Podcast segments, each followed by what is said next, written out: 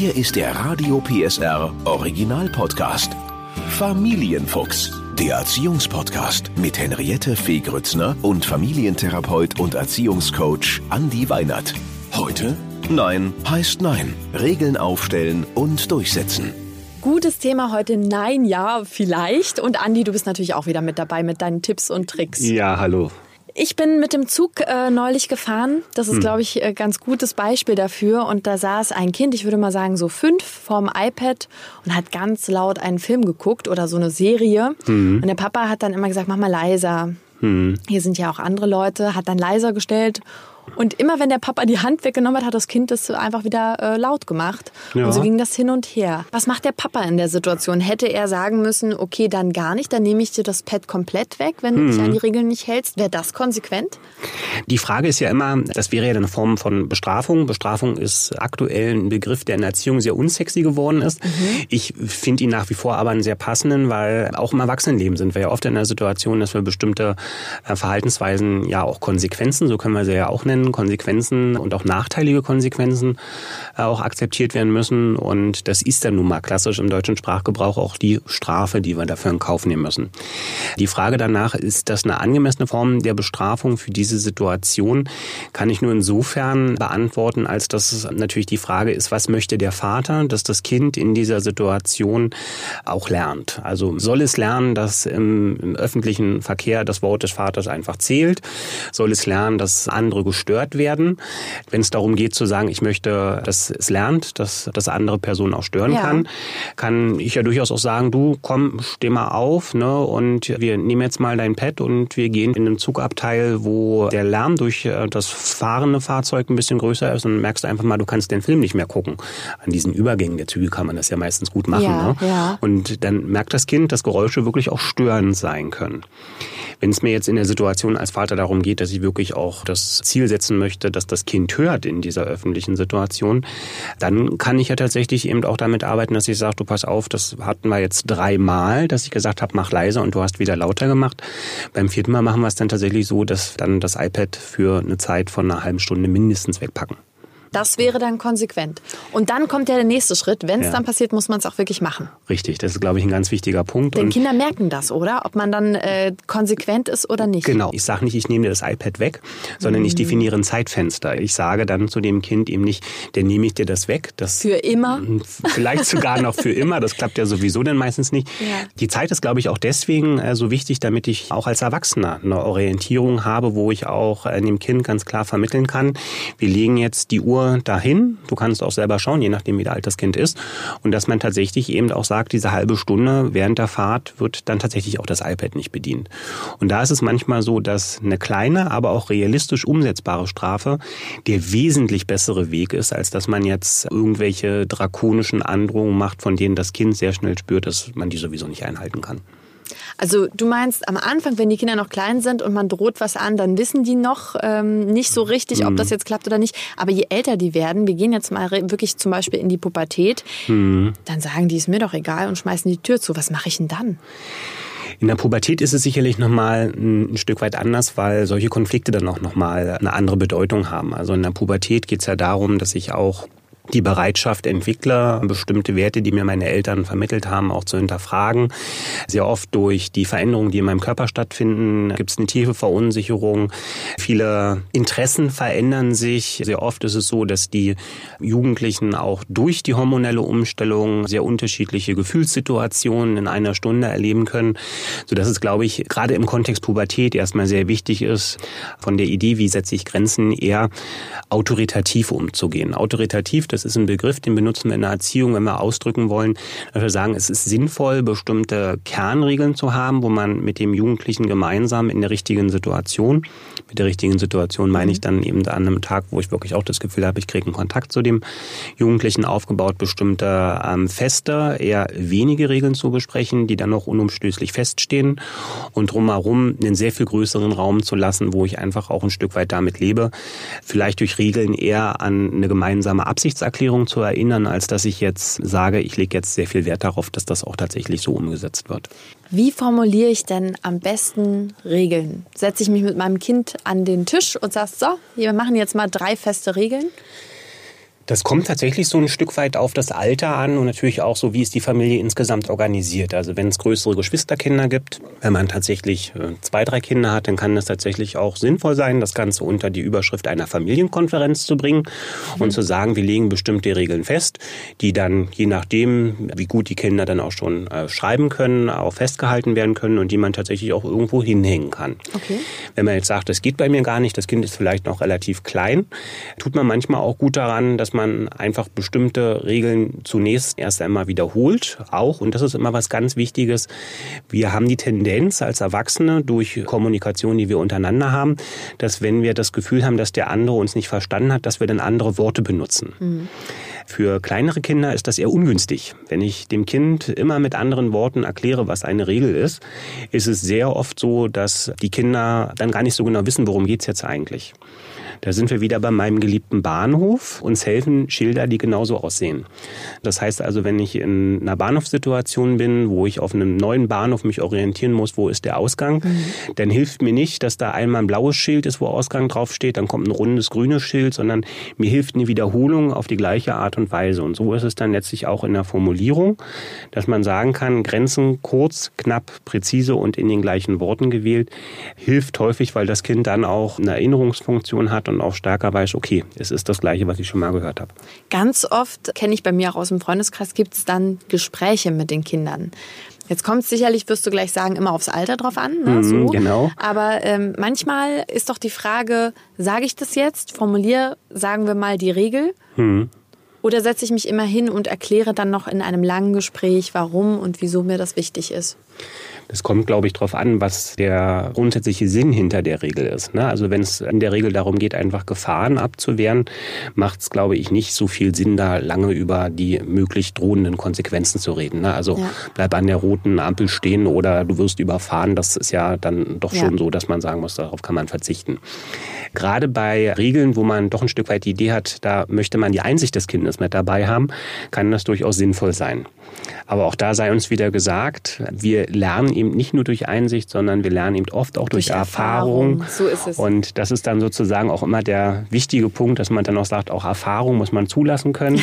und das Tödlichste, was man in so einer Situation dann ähm, machen kann, ist, dass man dann dem Kind danach sagt, siehst du, ich habe es dir doch gesagt. Sondern auch wenn es viel freiwillige Selbstbeherrschung braucht, das ist eben auch eine Form, wie der Mensch lernt. Und das sind auch manchmal dann Dinge, und das kennen alle Eltern, wo man sich fragt, wie kann man auf so eine Idee kommen? Das ist doch völlig logisch, dass das nicht funktioniert. Und die Kinder probieren es trotzdem aus. Und sie müssen es auch selber probieren, weil das tatsächlich eben auch der Punkt ist. Das ist dann wieder Auftrag an uns, dass wir die Gelassenheit, die unsere Kinder uns manchmal schenken, dass wir die den Kindern manchmal auch schenken können. Was hältst du eigentlich, Andi, von diesem Bienchenprinzip zu sagen, hast du gut gemacht. Ne? Regel ist zum Beispiel, äh, keine Ahnung, den Tisch abwischen, nachdem man gegessen hat, hast du gut gemacht, du kriegst ein Bienchen. Ist das ein gutes Prinzip oder ist das veraltet? Für eine bestimmte Altersgruppe kann das durchaus ein gutes Prinzip sein. Also ich glaube glaub schon, dass man zwischen vier bis fünf, wenn man das möchte, kann man dieses, wir nennen das in der Psychologie Verstärkersystem, mhm kann man dieses Verstärkersystem sicherlich mal ausprobieren. Grundsätzlich eine der ganz wesentlichen Dinge, wenn ich so etwas umsetzen möchte, ist das, dass man das nach bestimmten Prinzipien machen sollte. Und sehr oft entstehen dabei aus meiner Sicht klassische Fehler, dass man beispielsweise, du hast es jetzt eigentlich schon richtig erklärt, ne? also wenn etwas, was ich von dem Kind möchte, passiert ist, dann muss das Bienchen oder der Stern oder was auch immer, ich mhm. bin da immer für selbstgebastelte mhm. Geschichten, wichtig immer zeitnah und wichtig ist tatsächlich, und das wird oft unterschätzt. Verstärkersysteme funktionieren nur dann in der Erziehung, wenn sie eindimensional ausgerichtet sind. Das bedeutet, ich, hm. das bedeutet, so ein Bienchen darf niemals aufgrund eines unerwünschten Verhaltens wieder von der Tafel verschwinden. Ah, okay. Das wird hm. sehr oft gemacht. Das ist ein klassischer Fehler, dass ich denke, ich nutze das als ein Lenkungsinstrument. Hm. Das Kind hat den Tisch abgewischt, hat sich gerade das Bienchen verdient und in der nächsten Situation ist es vielleicht so, dass das Kind nicht schnell genug den Anorak angezogen hat und dann sage ich, ich nehme das Bienchen wieder weg. Das ist etwas, das ist für die Kinder tatsächlich dann auch so, dass sie keine Lust mehr haben, Bienchen zu verdienen. Das müssen wir uns so vorstellen, das, da können wir wieder in die Erwachsenenwelt gehen. Ne? Wenn wir uns auf Arbeit mehr Mühe geben und wir arbeiten zwei Stunden länger und der Chef würde uns 200 Euro auf unser Konto überweisen, wir kommen den nächsten Tag, weil wir sehr erschöpft waren, kommen wir eine halbe Stunde später ins Büro und er würde die 200 Euro ohne zu fragen wieder vom Konto abziehen. Das würde in der Summe am Ende des zweiten Tages nicht dazu führen, dass wir motivierter sind, den Absolut. nächsten Tag das wieder zu tun. Und Man das ist genau sagen, die die Erlebenswelt. 200 Euro, das sind meine gewesen, die kannst du nicht wieder wegnehmen. Und so ist es dann für unsere Kinder eben Ja. auch. Ne? Also, und was ich auch nochmal ganz wichtig finde, diese Verstärkersysteme funktionieren ja so, dass man irgendeine Belohnung, irgendwas Attraktives für das Kind in Aussicht stellt. Das sollte, je nachdem wie alt das Kind ist, sollten das nicht zu viele Schritte sein. Also ich habe es tatsächlich mal in einer Beratung gehabt, da sollte ein Kind, ähm, das vier Jahre alt ist, 50 Sterne sammeln. Das ist viel zu viel zu viel. Oh Gott. Und das viel, viel Wichtigere ist dann an dem Punkt auch zu dem Versprechen stehen, das Versprechen einlösen. Das heißt, wenn ich dem Kind sage, wir gehen ins Kino, dann tatsächlich auch zeitnah die Belohnung organisieren und nicht sagen, wir schieben das auf die lange Bank. Super spannend. Wenn ich manchmal so mit Freunden zusammensitze, dann fällt mir schon ganz oft auf, interessant eigentlich, dass alle so unterschiedliche Regeln haben. Zum Beispiel beim Essen, ja. Also die, das eine Mädchen muss ganz gerade sitzen und äh, nicht zu schnell essen und das Glas bitte dort und dorthin stellen. Und das andere Kind lümmelt sich hin und darf halt einfach frei und glücklich essen. Jetzt ist natürlich die Frage, wo greifen denn Regeln am besten? In welche Bereiche gehören Regeln? Ich glaube, diese Beobachtung, die du da machst, die liegt im Wesentlichen daran, dass wir als Eltern sehr unterschiedliche Formen von Erziehungsstilen haben. Das äh, bietet ja auch immer hitzige Debatten an, dass man sagt, was will ich denn eigentlich? Braucht ein Kind viel Regeln? Braucht es wenig Regeln? Also da gibt es ja auch entsprechende Fachbezeichnungen für, will ich mein Kind jetzt demokratisch erziehen? Will ich es autoritär erziehen? Will ich es laissez-faire erziehen? Grundsätzlich ist meine Auffassung, dass jede Form von Erziehungsstil, die ich wähle, hat immer vorteilige und hat immer auch nachteilige Aspekte. Und als Beispiel mal nehmen, wenn ich jetzt bei meinem Kind sage, mir sind da Regeln sehr wichtig, ich gehe da sehr streng vor, sage also das und das und das. Dann ist es natürlich so, dass das Kind durch diese Form der Erziehung auch lernt, sich besser unterzuordnen. Das bedeutet, im späteren Leben, wenn es beispielsweise in eine Struktur gebracht wird, wo es sehr feste Vorgaben gibt, dann kann sich das Kind da einfacher orientieren. So ein Erziehungsstil, der aber sehr stark an Regeln orientiert ist, hat natürlich aber auch den Nachteil, dass das Kind sich nicht unter Umständen so entfalten kann, wie ein Kind, das einen sehr freien Raum angeboten bekommt. Das heißt also, unter Umständen braucht das Kind dann im Erwachsenenalter ähm, etwas länger, um zu verstehen, was will ich eigentlich wirklich. Ja? Wenn ich mein Kind jetzt sehr frei, ohne Regeln erziehe, wird das unter Umständen als Erwachsener ein sehr kreativer Freigeist werden, der sehr selbstbestimmt und sehr autonom leben kann und sagt, ich lasse mir nur relativ wenig Vorschriften machen. Das kann natürlich aber im Kontext einer zu machenden Steuererklärung beispielsweise ein Problem werden, wenn ich dann sage, ich nehme bestimmte Daten nicht so genau. Das heißt also grundsätzlich, ich weiß, das macht man sehr oft nicht, aber das ist tatsächlich als Grundidee ähm, gar nicht so schlecht. Sich einfach vorher vielleicht ein Stück weit überlegen, was will ich denn zum Schluss, was mein Kind so an Werten vermittelt bekommen hat. Jetzt haben wir natürlich ganz viele, die uns hören, die schon Kinder haben. Vorher ist jetzt vielleicht bei manchen zu spät.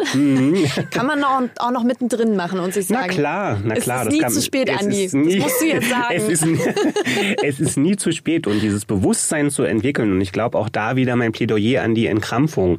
Einfach zu sagen, man kann natürlich ganz lange darüber sich unterhalten, welches Maß an, an Grenzen im, im Erziehungsalltag ist dann auch sinnvoll. Aber zum Schluss bleibt es eine Herzensentscheidung und zum Schluss kommt da immer ein einzigartiges Ergebnis raus und derjenige, der mehr Regeln in der Erziehung, mehr Grenzen aufgezeigt bekommen hat, der hat zum Schluss im Erwachsenenalter genauso Lernaufgaben wie derjenige, der sehr frei erzogen wurde. Und das ist dann auch das Tolle. Auch das kann manchmal sehr, sehr stark auch entkrampfen, weil ich der Grundüberzeugung bin, Erziehung hört ohnehin niemals auf. Schön. Ja, die Kontexte verändern sich. Das, was wir als Eltern machen, das übernimmt dann später vielleicht der Partner. Das kennen wir auch, wenn es darum geht, wer räumt wann seine Socken wohin. Das sind ja auch eigentlich Dinge, wo man sagt, auch da lernt man wieder miteinander und lernt auch, äh, sich weiterzuentwickeln. wir denken ja immer, wir Eltern, dass die Kinder das blöd finden, wenn wir Nein sagen. Ne? Und ich habe meine Tochter mal gefragt, ob das tatsächlich so ist.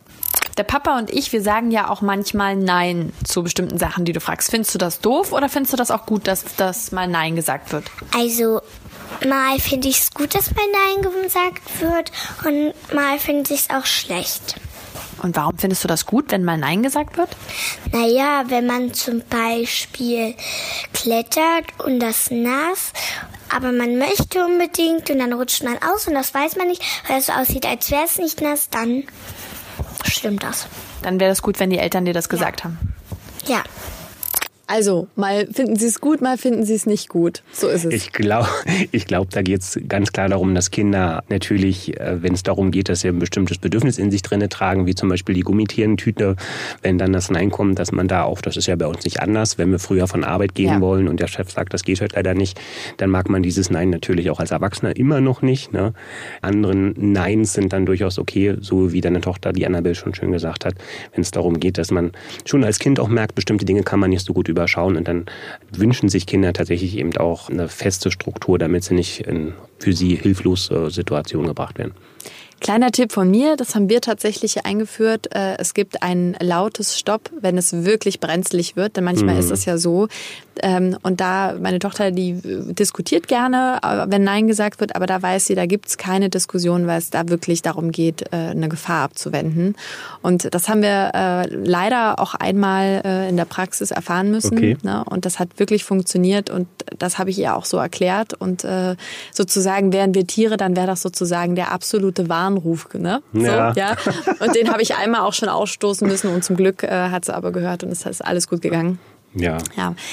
Lieber Andi, Kurzes Fazit zu der Frage, Regeln sind wichtig, ja oder nein? Und vielleicht kannst du es noch mal ganz kurz zusammenfassen.